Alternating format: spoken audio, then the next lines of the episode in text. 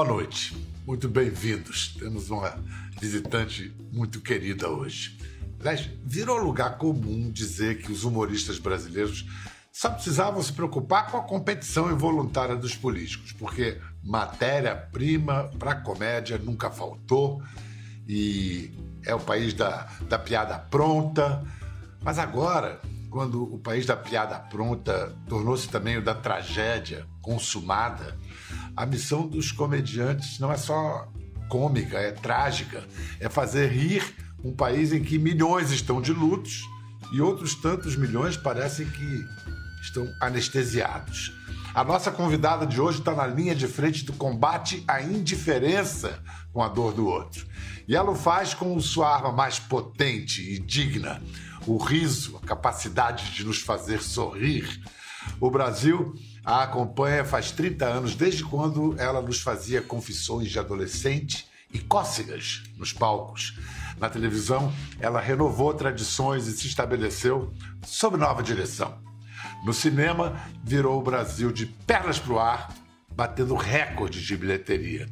Agora, na pandemia, foi além da conta ao se tornar das primeiras artistas a fazer do isolamento entretenimento. Entre tantas frequências, caminhos e modos, ela acionou agora o Modo Mãe, sua nova série no GNT.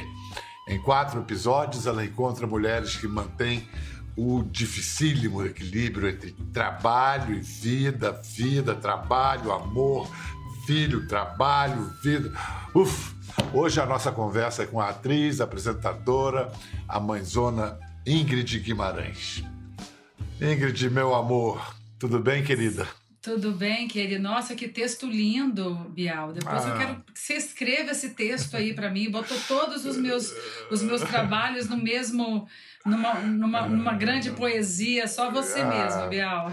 Ah, eu tenho que é, dividir esses elogios seus com uma equipe que se dedicou com um enorme prazer, a verdade, na pesquisa para esse programa, porque você desperta muito amor às pessoas. Agora, nas pessoas. Agora, é, é, nesse texto de abertura, é meio como se os seus trabalhos fossem traduzindo fases de sua vida. Olhando para ah. trás, em retrospecto, você acha que é isso mesmo? Não, eu acho não. É, eu, eu, tenho, eu tenho certeza. E agora, ouvindo você falar, assim, a cada trabalho meu, eu sei exatamente o que eu estava vivendo na época, por que eu fiz aquele trabalho, principalmente os trabalhos autorais, que é o que eu venho fazendo e agora o que eu quero fazer mais na minha vida é, são trabalhos autorais. Você tem essa coisa muito rara, que você falou da autoria, mas de bem com o mercado. Porque muitas vezes o cara parte para a autoria e, rapaz, não vende nada, ninguém vai assistir. A sua autoria, a sua autoria da bilheteria. Fica autor ali em casa, sozinho, ele com ele mesmo em si mesmado, né? Não, você está antenada no mundo. Tanto que o modo mãe, é, de certa maneira, eu entendi que é um pouco tudo que você gostaria que tivessem te dito 11 anos atrás, antes de nascer a Clara, Total. e também e também o, o, a busca de testemunhos de outras mulheres, de outras classes sociais. Me dá aí o, a gênese desse do modo mãe. Biel, você não quer ser meu terapeuta, não? Você está falando tudo realmente que é. Estou precisando de uma terapia, cara, nesse momento. Vamos conversar, é, Biel. Podemos falar sobre isso. Fale-me mais sobre vamos. isso. Por favor, Biel. Você tem uma cara de terapeuta. Eu te escalaria fazer o papel de terapeuta numa série minha. Então, deixar uma barba, talvez, para ficar um pouco mais Sim, assim. Sim, talvez poder, uma barba. É, confiar o bigode, assim. Não, mas é exatamente isso mesmo, assim, é, o modo mãe é uma coisa que eu vivo toda, desde que eu antes de, eu ficar grávida e eu ainda não tinha conseguido falar disso. Quando a pandemia então voltou, eu ia, só para você ter uma ideia, Bel, eu ia fazer outro programa, nem ia fazer esse. Só que eu vi uma série, eu, eu, vi um clipe sobre mães do mercado de trabalho trabalhando com os bebês que levam os bebês, outras grávidas, sobre o mundo do cinema. Uma homenagem fizeram ao cinema, eu sem fazer cinema há muito tempo. Era um clipe lindo de a, a mulher grávida com a câmera, a diretora com o bebê no colo falando corta, a atriz amamentando. Quando eu vi aquilo, fui tomada por uma emoção, chorei para cá, falei, quero fazer uma série sobre mães que, que trabalham e, e mulheres que são apaixonadas, workaholics como eu, mas ao mesmo tempo amam ser mãe.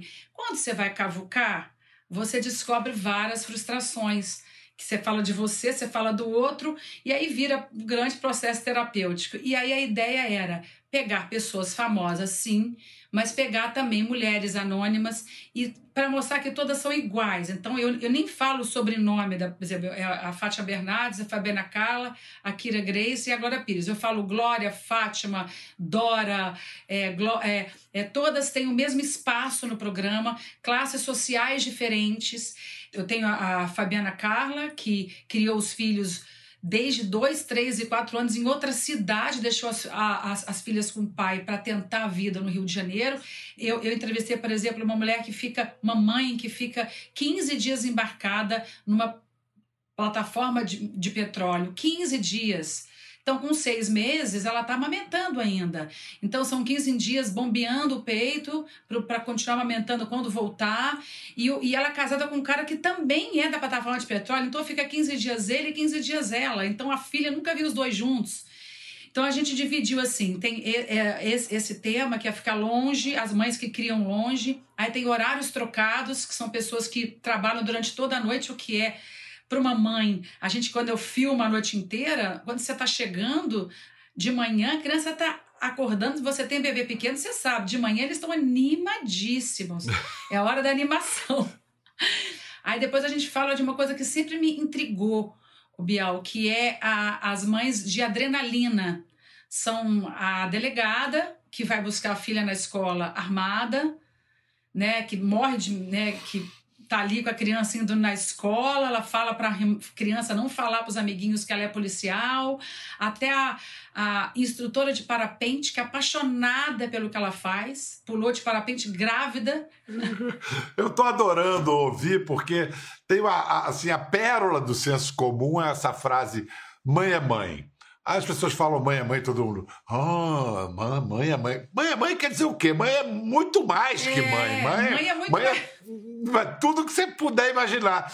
Vamos fazer o seguinte, para dar mais gostinho pro pessoal que está assistindo, para saber que você que está no ar no GNT é, modo mãe, é, vamos ver um trechinho que tem uma caminhoneira e a Fabiana Carla.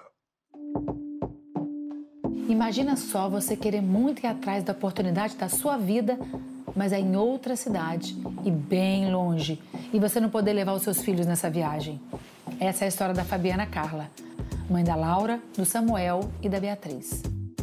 Eu tive que segurar a minha onda para poder fazer tudo o que eu fiz. E hoje, se eu posso prover muita coisa para eles, se eu posso levar para viajar em vários lugares, é graças a esse ímpeto que eu tive, essa coragem, essa coragem. que só hoje eu sei que foi uma coragem. Guerreira. Mas eu não, eu não me dou conta e nem quero. Eu só quero que eles tenham isso dentro deles. Quando você quiser uma coisa, se não te dão, vai buscar. Abriu o batom, abre, a mãe ver o batom, abre, abre o batom.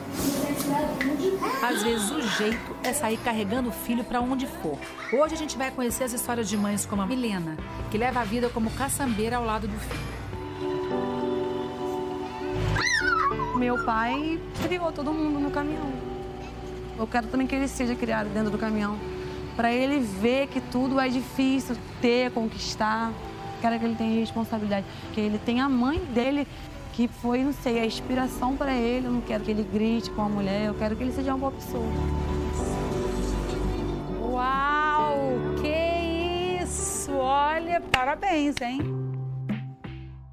Olha, se, educação, se educação é exemplo, e para mim eu acho que educação é exemplo, que educação, né, cara? Esse filhinho pulando na Não. caçamba, vendo a vida.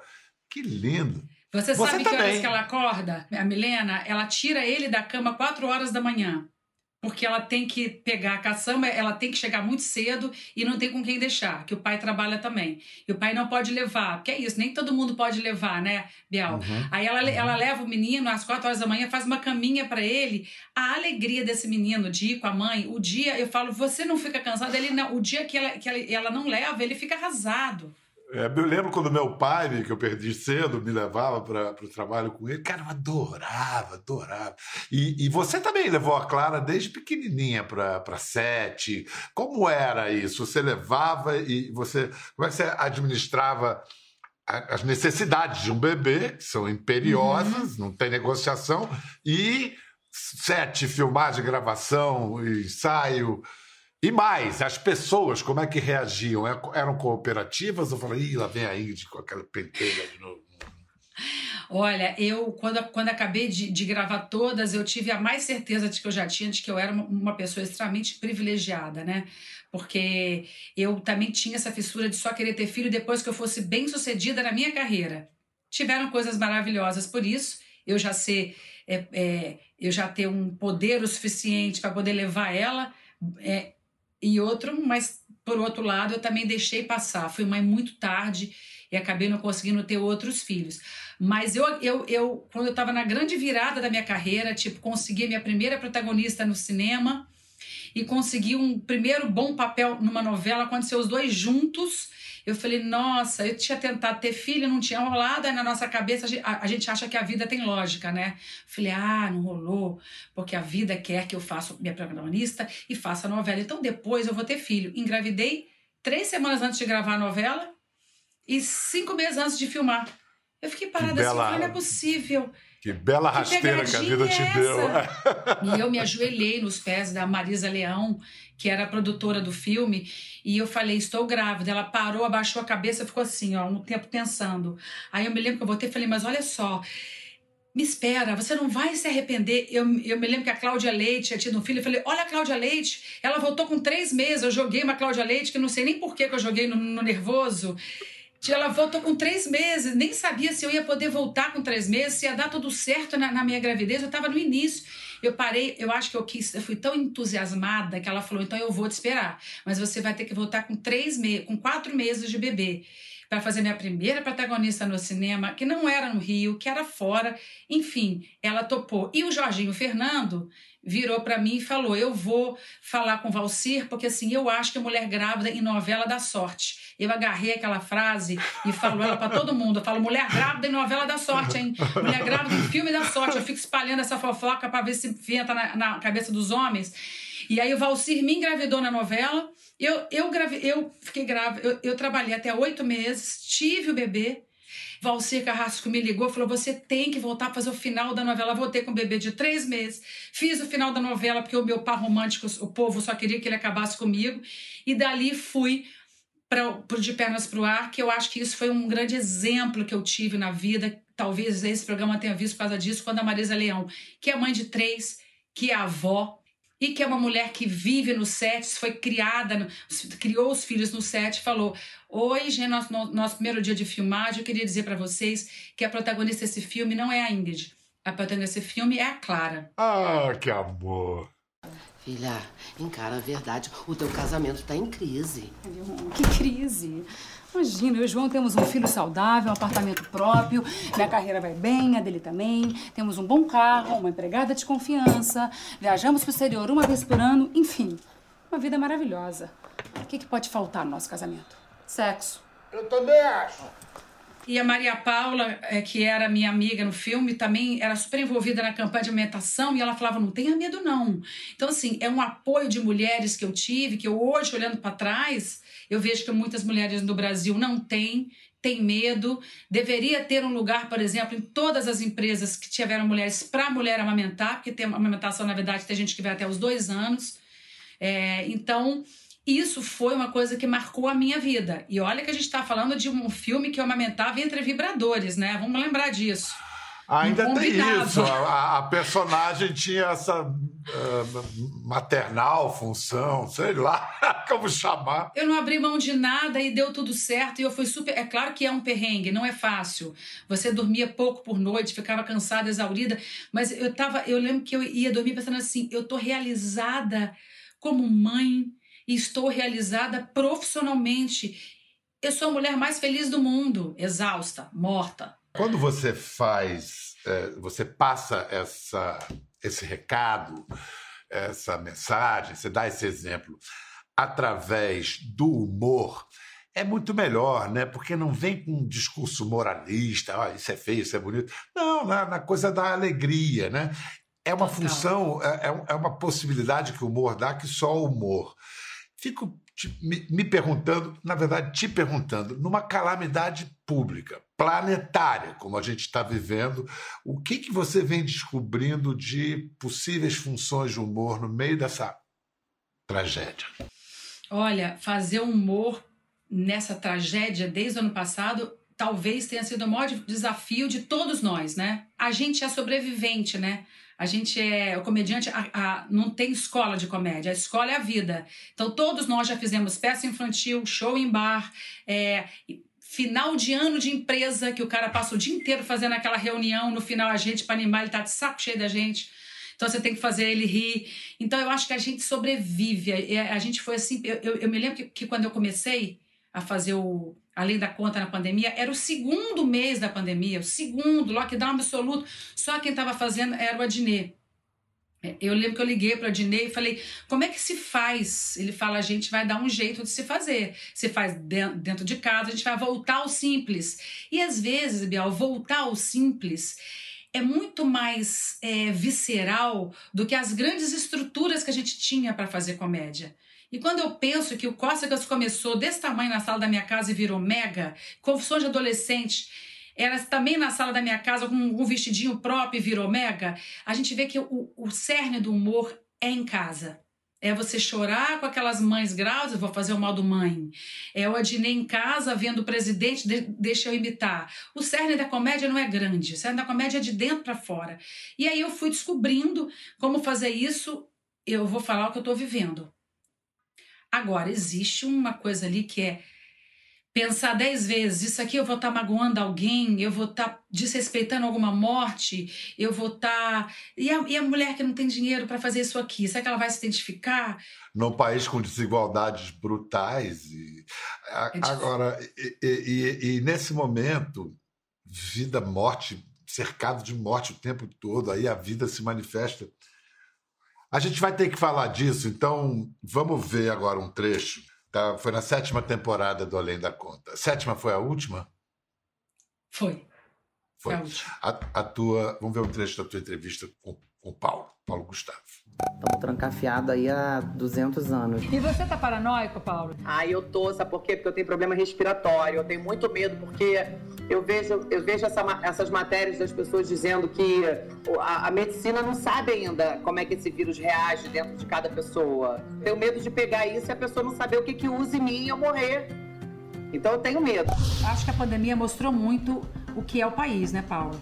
Quem, agora, imagina, Sim. milhões de pessoas que tinham fome, triplicou as pessoas com fome, que tá desempregado, tá desesperado. Às vezes você não pensa, eu vou ficar postando só coisa engraçada, cara, com, com, com as pessoas morrendo de fome, com do 400 pessoas morrendo por dia. Cada um tem uma, uma, uma função aqui na Terra, cada um tem uma, uma história aqui.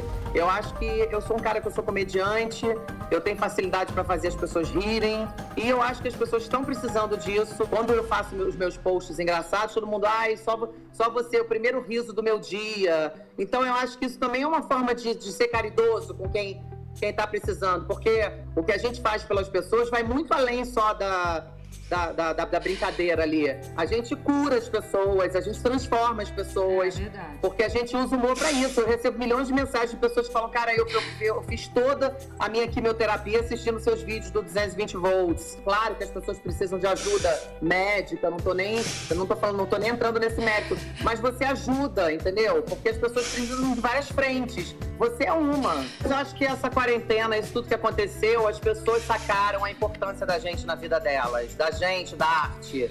Porque o que as pessoas estão fazendo em casa hoje, de quarentena, é consumindo arte. Nossa, eu nunca mais tinha visto essa entrevista e nunca tinha visto, nunca tive coragem de ver depois, porque essa, essa, essa parte ficou rodando na internet, ele dizendo que eu tenho medo de morrer. Ele falava muito de morte, Paulo. É, ele falava na brincadeira, mas ele estava sempre falando: eu tenho medo de morrer. Tenho... Porque é um cara que amava tanto a vida, né, o Paulo, tanto a vida, e ele falava muito de. E, e na verdade ele nem tinha uma comorbidade. Não. O Paulo tinha uma, arma, uma asma leve.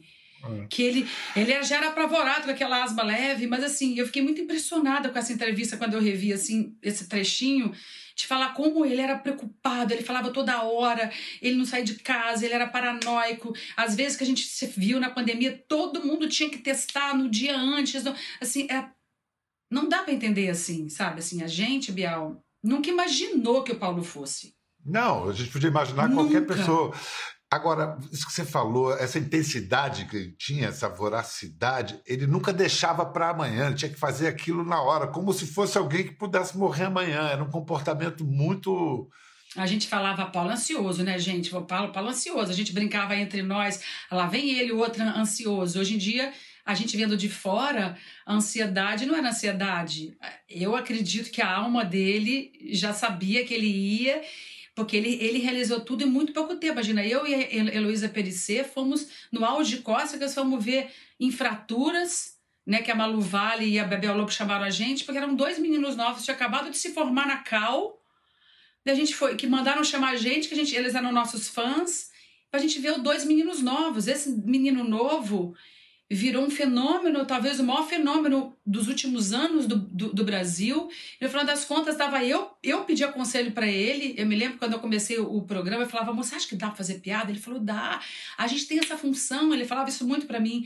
A gente tem essa função também, Ingrid. A gente tem que, pensa bem, a pessoa tá em casa, a gente vai faz um vídeo engraçado. As pessoas adoram, a gente já, já curou gente de depressão, já levantou gente de hospital. Ele falava sempre isso, dessas histórias. Eu falei, você tem toda razão, você tem toda razão mas uma coisa que ele fazia, e que eu acho que não consigo ver ainda, talvez você, é o seguinte: é muito simbólica na morte do, do Paulo, é, é, é, é muito simbólica porque ele passava por cima de todas as divisões nacionais. Ele falava com direita, esquerda, em cima, embaixo, entre, ele trazia alegria, tolerância, a ideia de tolerância homofóbicos nem não conseguiu nem reagir diante nem da. Da, da, atitude dele. Ele quebrava essas resistências.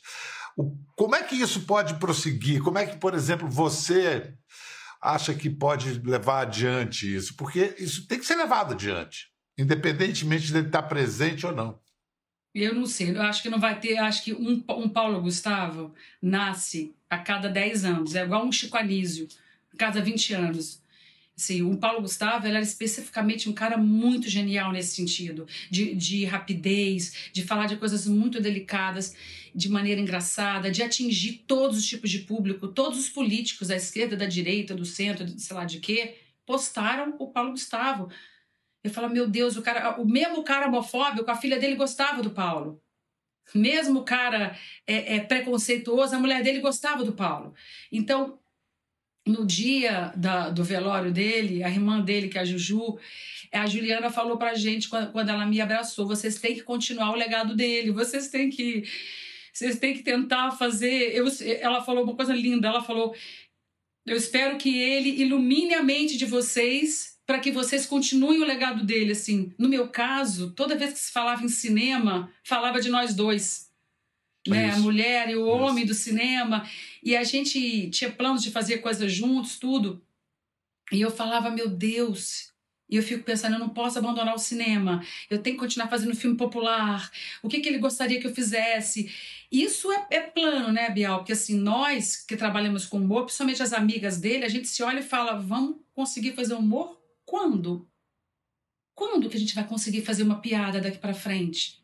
Quando? Eu não consigo me imaginar agora fazendo piada. Ao mesmo tempo, eu sei que essa é a nossa missão, porque para nós que somos amigas, a gente perdeu um amigo que era um cara genial, engraçado demais no convívio so, so, social, um cara que fazia diferença, ligava muito, estava muito presente, era muito engraçado, muito generoso, unia muitos amigos, mas simbolicamente, pro humor, é uma é o fim de uma era, eu acho, sabe? Simbolicamente pro humor é o fim de uma era. Mas, no entanto, é, eu acho que ele vai permanecer porque deixa uma marca na comédia brasileira que tem uma, uma rapaziada, já nem tão rapaziada, não, o pessoal que está aí com seus 30, que vai, vai ter que levar isso adiante, conscientemente ou não. Isso aí ficou marcado. E ele deixou muito material, né? O Paulo, o Paulo trabalhou muito. Então, assim, nada inspira mais do que a própria arte. Então, muitos comediantes novos agora estão viciados em Dona Hermínia e pode vir a ser um comediante genial também. A gente começou falando de mãe, volta, termina falando de mãe. Dona Hermínia, Dona Déia. Você, inclusive, todos os quatro episódios da série Modo Mãe terminam com uma dedicatória à Dona Déia que é assim, todo mundo já se viu na Dona Déia e todo mundo se sente também um pouco filho dela. Obrigada, Déia e Paulo. O Paulo morreu terça e quinta estreava o programa. E uma hora eu falei, como é que eu vou fazer? Como é que eu vou fazer? Aí eu pensei que uma coisa que ele falava muito sobre como a mãe tinha criado ele, trabalhando à noite, vendendo quentinha. Eu falei, gente, essa série é a Deia. É. É o seguinte, eu vou da maneira mais delicada, a expressão é um pouco chula, mas eu vou usar essa expressão para falar da maneira mais delicada para você, que agora eu vou botar a mãe no meio. E é a sua. Porque eu acho que a gente conseguiu um contato com a dona Conseguiu. Sônia. Sônia Agel, você nos escuta? Onde é que você se esconde nesses meandros da internet, dona Sônia? E Biel, eu vou falar, eu vou, eu vou falar porque depois ela pode ficar brava se eu falar na frente dela, mas eu acho que ela só topou porque é você. Hum, eu soube que a gente foi vizinho. Então, Bial. É, no prédio Ai, que eu gente. fui morar logo que eu voltei da minha época de correspondente em Londres. Na Visconde de Albuquerque. E aí eu morava com ela e você Aham. descia, olha, ela descia, você saiu na mesma hora pra trabalhar e ela voltava falando assim: ai, Bial tava tão cheiroso hoje no elevador. o Bial tava tão cheiroso, minha filha é tão educada. Ela falava que você entrava e falava tudo bom, e ela sentia aquele perfume. Ela falou que. Bial vai ficar brava pra contar, será? Tá? Vamos falar com ela. Oi, Sônia! Tudo bom? Ô, Bial, tudo bem? Que prazer estar aqui com você e essa linda que está do seu lado aí. Um grande prazer. Pra- prazer, um pra- pra- prazer enorme. Eu estava justo contando para ela de quando eu pegava o elevador e você entrava toda cheirosa no elevador, cheia de graça e charme. Lembra? É, mas você não, você não perdia também, não, porque você também estava muito cheiroso. Eu sentia que você também estava cheiroso. Não é só eu, não. Mãe, eu contei pra ele que você adorava en- en- entrar no elevador com ele, lembra? Ficava, ficava sonhando, falava, hoje eu vou ganhar sorte grande. Ah, vou encontrar com ele no elevador. A gente estava falando nesse programa, Sônia, das mulheres que conseguem equilibrar a criação dos filhos e uma carreira profissional bacana. E você fez isso ah, na sua geração, né? Era um outro mundo, era um, era, a barra era um pouco mais, mais pesada. Que desafios você enfrentou na época para ter uma identidade profissional e ainda assim três, não foi uma filha, não, três filhas. é, eu me sinto pioneira, assim como tantas outras mulheres, porque é, na minha geração as mulheres eram criadas para cuidar da- do marido, do- da casa, dos filhos. E é, na, na minha própria família isso acontecia. E, na verdade, eu consegui vencer esse, esse, esse, esse desafio e porque eu comecei a trabalhar aos 14 anos, quando eu me formei normalista, e mas eu tinha sempre o sonho de ser advogada. E, e isso era, na minha época, era uma profissão muito voltada para os homens, né? E para você ter uma ideia, eu trabalhava de dia, isso ah, solteira, né? E estudava à noite e só havia duas mulheres na minha classe. Então, eu, eu, me formei em direito eh, e no dia seguinte a minha filha mais velha nasceu, Astrid. Eu estava com 23 anos. No começo, eh, eu tive um pouco, eu tive ajuda dos meu- da minha mãe, principalmente, e tentava levar a coisa assim, vou dar um tempo e tudo, mas dois meses depois eu já estava indo no fórum e levando a Astrid e amamentava dentro do fórum. Fiquei meio famosa lá no fórum, porque eu carregava bebê e amamentava lá.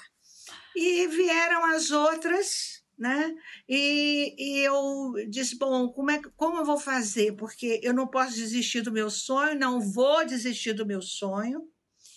E fui criticada por algumas amigas, mas tive um incentivo muito grande do pai das minhas filhas, que hoje não está mais conosco. E, e eu, com muita disciplina, com muito diálogo, eu consegui, aos poucos, fazê-las entender que eu tinha um sonho e que no futuro elas teriam um sonho também.